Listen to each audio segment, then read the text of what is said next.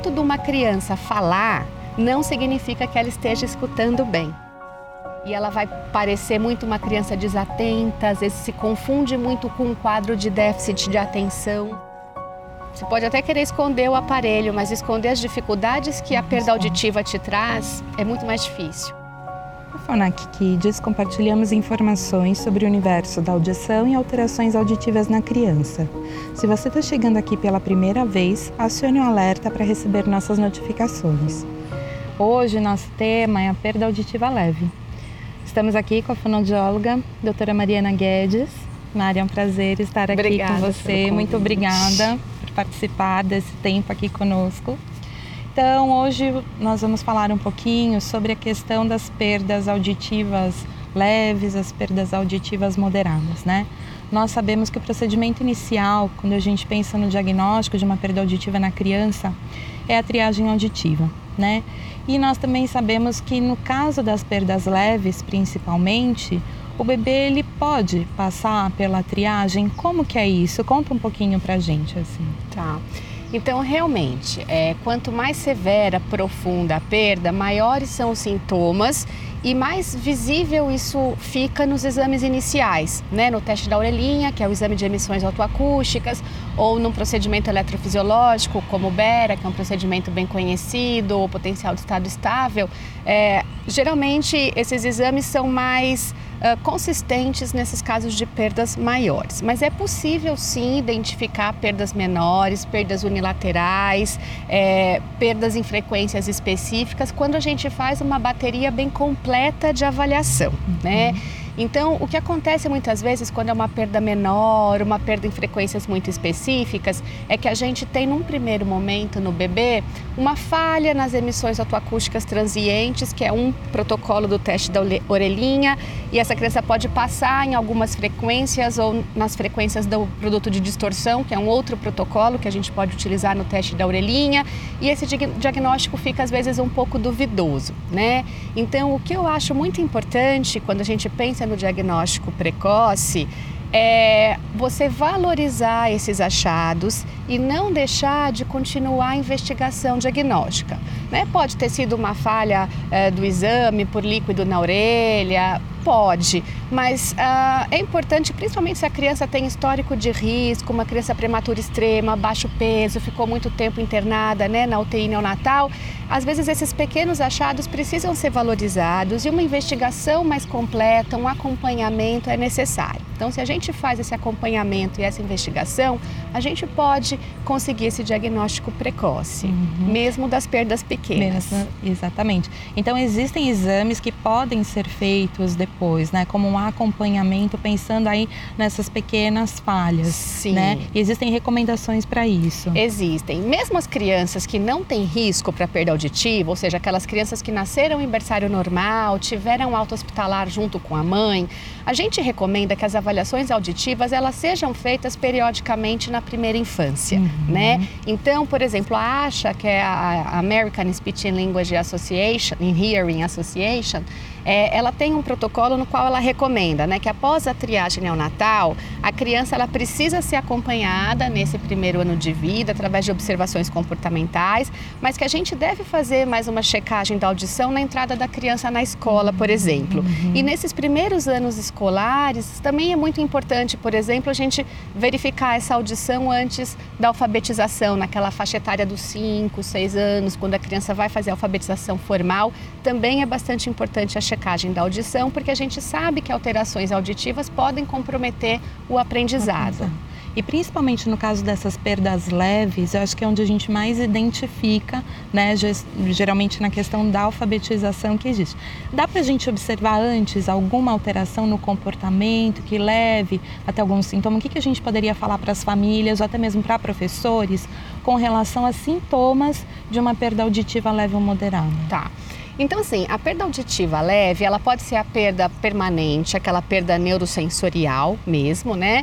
E a gente também não pode esquecer que nessa primeira infância, uma perda leve que é muito comum são as perdas causadas por otite, né, por efusão na orelha média, então aquela secreção que fica na orelha e que é muito comum nessa fase da pré-escolar, mesmo quando a criança não tem dor, não tem febre, né, ela às vezes é uma criança que secreta mais, que tem adenoide grande, que né, tem secreção em nariz, ela pode ter essa secreção em ouvido e isso causa uma perda leve também. É, quais são esses sintomas mais comuns? A criança ela aumenta um pouquinho a televisão, em geral a criança fala mais alto e uma coisa bastante importante da gente observar é o sentido da audição à distância. Né? Uhum. A perda leve, ela te compromete o que a gente fala, que é aquele aprendizado incidental, a perda leve, moderada, que é você aprender ouvindo o que está acontecendo longe de você.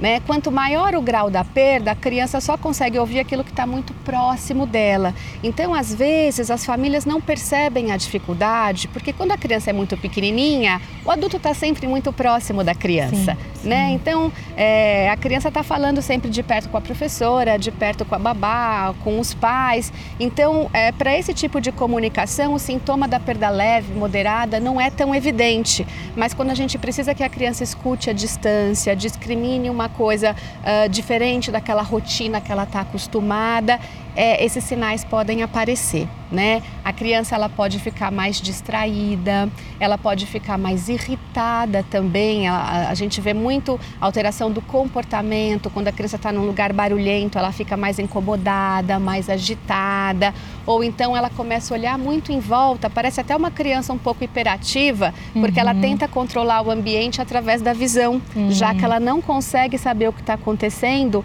longe dela pelo ouvido, né? Então essa audição à distância ela é bem comprometida nesses casos de perdas leves, perdas moderadas. Muito importante. E aí identificando essas questões de comportamento, o que a família pode fazer? Então, qual a primeira ajuda que a tá. família pode buscar? Tá. Então, a primeira coisa que a gente pensa é identificando uma alteração é, do comportamento da criança ou do aprendizado da criança, é procurar uma avaliação de um especialista, né? Então, é importante que ela passe em uma consulta com um otorrino, uh, faça um exame de audição com um fonoaudiólogo que seja especialista em audiologia, que tenha prática de atendimento infantil, porque a gente pode fazer avaliação auditiva em qualquer idade. Eu acho que é um erro das pessoas achar que a criança tem que ter um determinada idade para conseguir fazer uma audiometria. E a gente tem tanto os exames objetivos, né, os potenciais evocados, os potenciais de estado estável, as emissões autoacústicas, como a gente tem técnicas de audiometria comportamental que a gente pode fazer desde o bebezinho para uhum. avaliar essa audição. Então a idade não é um impedimento para essa avaliação. Né? É importante que o médico olhe, porque se for um fator é, físico, por exemplo, que está causando essa perda, como uma secreção em orelha média, isso tem tratamento né? E você limpando esse ouvido, devolvendo a audição para essa criança o quanto antes, ela pode aproveitar melhor é, todo esse desenvolvimento de linguagem e o desenvolvimento acadêmico. Uhum.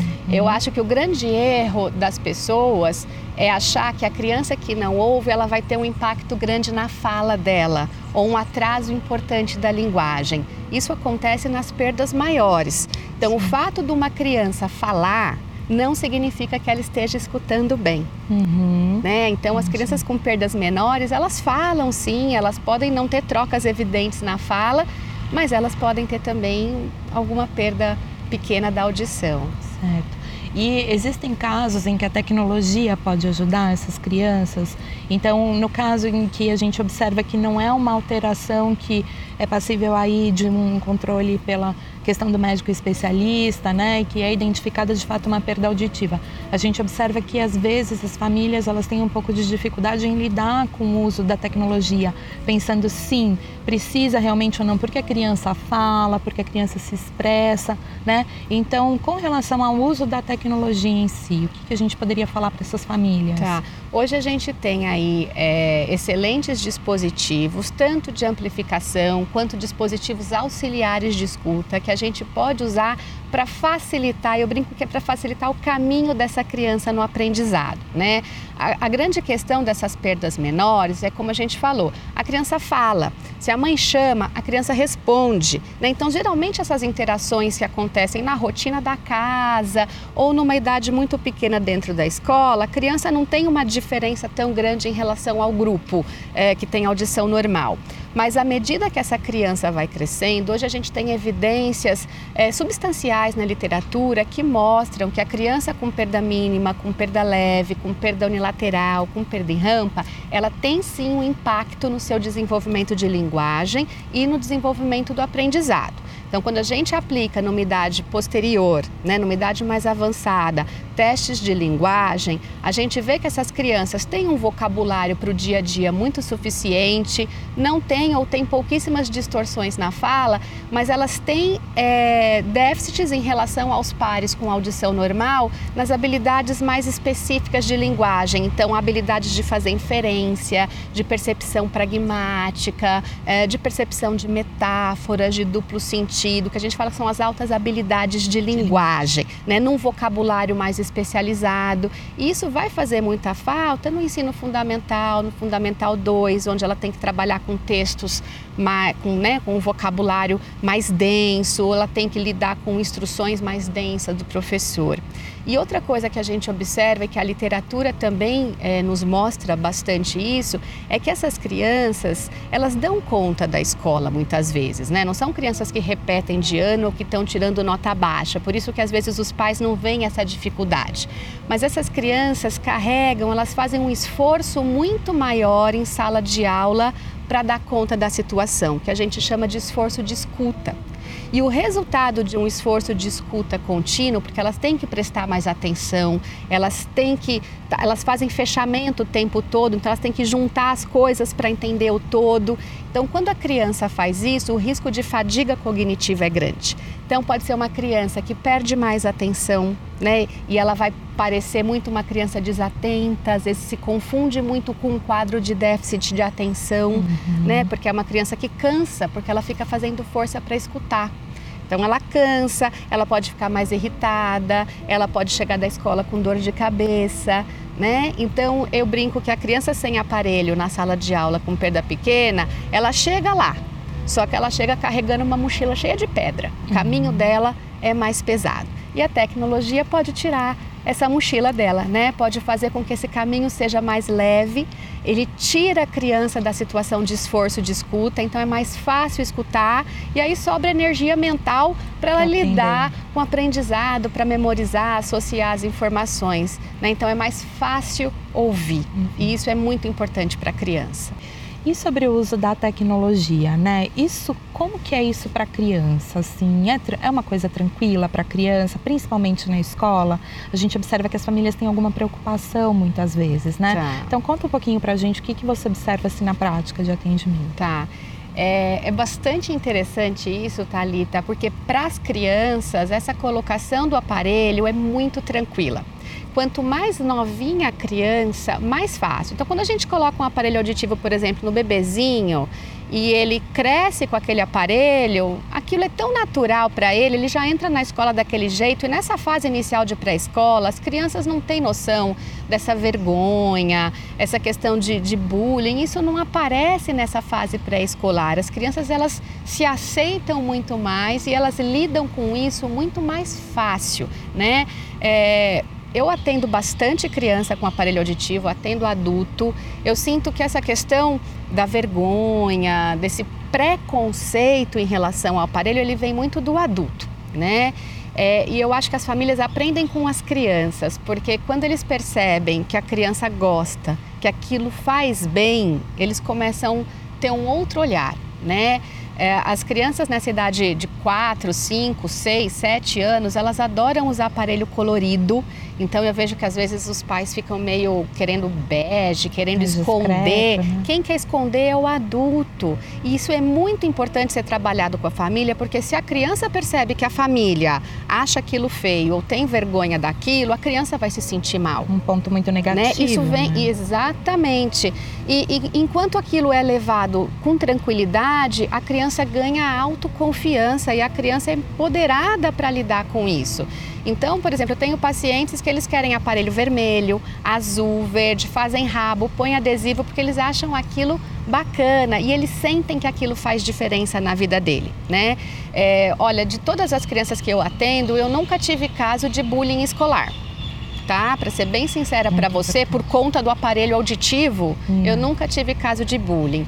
É, o bullying ele não é gerado pela questão estética, ele é gerado pelas questões de comportamento. Então, por exemplo, uma criança que fica perdida, que não entende a piada dos amigos, que os amigos chamam e ela não responde. E esse tipo de comportamento é muito mais passível de gerar um mal-estar entre a classe do que o fato dela estar tá de aparelho auditivo. Se ela está de aparelho, ouvindo bem, confiante, falando bem sem distorção, acompanhando a sala de aula, ela não tem comportamento para criar aí uma, uma desarmonia, essa situação. essa situação. Então, os comportamentos de, de não escuta, eles geram muito mais desconforto para a criança do que a, a, presença do aparelho auditivo. Né? Eu tive uma paciente que ela fala, é, me incomoda muito mais eu não entender e a pessoa olhar para mim e falar, deixa para lá, do que eu estar tá com o aparelho. Sim. Né? Então a situação de se sentir por fora gera muito mais angústia para a criança do que ela tá com o aparelho atrás da orelha. Quando você coloca o aparelho, você está ajudando, você está facilitando, você não está gerando um outro problema que é como eles pensam. Sim, sim. Hoje a gente percebe que está muito mais relacionado, principalmente a a, ao acesso, que vai viabilizar a integração, Exatamente. né? E a questão do empoderamento também, que a gente vê que é cada vez mais importante, principalmente pensando no futuro. Essa autoadvocacia da, da criança, exatamente. É, essas crianças que usam o aparelho desde pequenininho, a gente pode citar inclusive as crianças que usam implante coclear, que são altamente dependentes, porque se tirar não escuto nada, e o implante esteticamente ele é muito maior que o aparelho auditivo. Alguns anos atrás ele ainda tinha fio e caixinha não tem uma criança que não tem orgulho do seu aparelho, que não use, que não vá numa boa para a escola com o seu implante, porque eles sabem que aquilo é importante e eles têm autoconfiança. Então, você trabalhar a autoconfiança da criança é, é muito bom. Né? Eu, eu tive uma, uma menina que eu atendi alguns anos atrás, eu nunca esqueço dessa história, que ela tem uma perda leve, leve para moderada, e quando ela veio para colocar o aparelho, ela tinha um grau de ansiedade tão grande que ela estava fazendo acompanhamento psicológico, porque, como ela escutava baixinho, quando os colegas conversavam entre si, ela não escutava do que eles estavam falando e ela começou a ter uma piração mesmo de que eles falavam dela de que estavam fazendo, contando, né, fazendo coisas que ela não podia ouvir, contando fofoca, e ela começou a entrar num grau de ansiedade né? E aí com o aparelho ela percebeu que não, eram, eles comentavam sobre coisas né, aleatórias é que ela não escutava. Então ela começou a criar aquela fantasia. Então a criança ficar por fora é muito pior. Né? A gente fala assim que é, você pode até querer esconder o aparelho, mas esconder as dificuldades que a perda auditiva te traz é muito mais difícil e gera muito mais angústia. Perfeito. A gente observa também que tem algumas tecnologias específicas para a sala de aula, né? Sim. né? Como os microfones remotos, microfones de tecnologia assistiva. Para esses casos, a gente pensa no uso também da tecnologia assistiva junto com o aparelho? Como que é? Tá. Então, assim, isso tem que ser muito avaliado de caso para caso, né? Então, a criança ela pode usar o aparelho de amplificação sonora associado ao microfone digital, uhum. né, na sala de aula. E quando a gente tem casos de perdas unilaterais, onde a gente não consegue amplificar essa orelha pior, porque é uma perda, uma anacusia, uma perda total da audição, ou uma perda muito sutil, onde o amplificador pode ficar exagerado para a criança, mas a gente quer melhorar essa situação de sala de aula, quer facilitar o aprendizado, quer tirar a criança do esforço de, de escuta, a gente pode sim utilizar esses microfones digitais. Então hoje a gente tem alguns microfones digitais que são associados à amplificação, né? Então eles vão, vão ser usados nos aparelhos, nas próteses auditivas dessas crianças, mas a gente já tem sistemas de microfones digitais é, construídos para crianças com audição normal, uhum. né? Então ele não amplifica o som, mas ele facilita a escuta do professor e diminui aquele ruído de fundo melhorando a atenção da criança em sala de aula. Perfeito. E se nós fôssemos deixar para os professores um recado de como prestar atenção nesses comportamentos para identificar quais seriam aí os principais fatores que eles poderiam estar atentos para que a criança não entre nessa condição de esforço para levar a fadiga cognitiva. Então, perceber quando a criança pede, aquela criança que se distrai muito em sala de aula, que parece que está lá pensando em outra coisa, o professor está falando e a criança não está prestando atenção, crianças que se queixam dos barulhos dos amigos, então levar em consideração esse incômodo, né? As crianças quando vêm para consulta, elas verbalizam muito isso, Talita. Ai, me incomoda, tem barulho na minha sala, eu ouço o ruído do pátio, isso atrapalha muito a criança. Então, uma condição acústica adequada em sala de aula é um dos fatores que mais beneficia o aprendizado. Esse é um recado para as escolas né? Porque as condições ideais acústicas, menos ruído, menos reverberação, ele beneficia não só as crianças que têm alguma dificuldade auditiva, mas beneficia todas as crianças.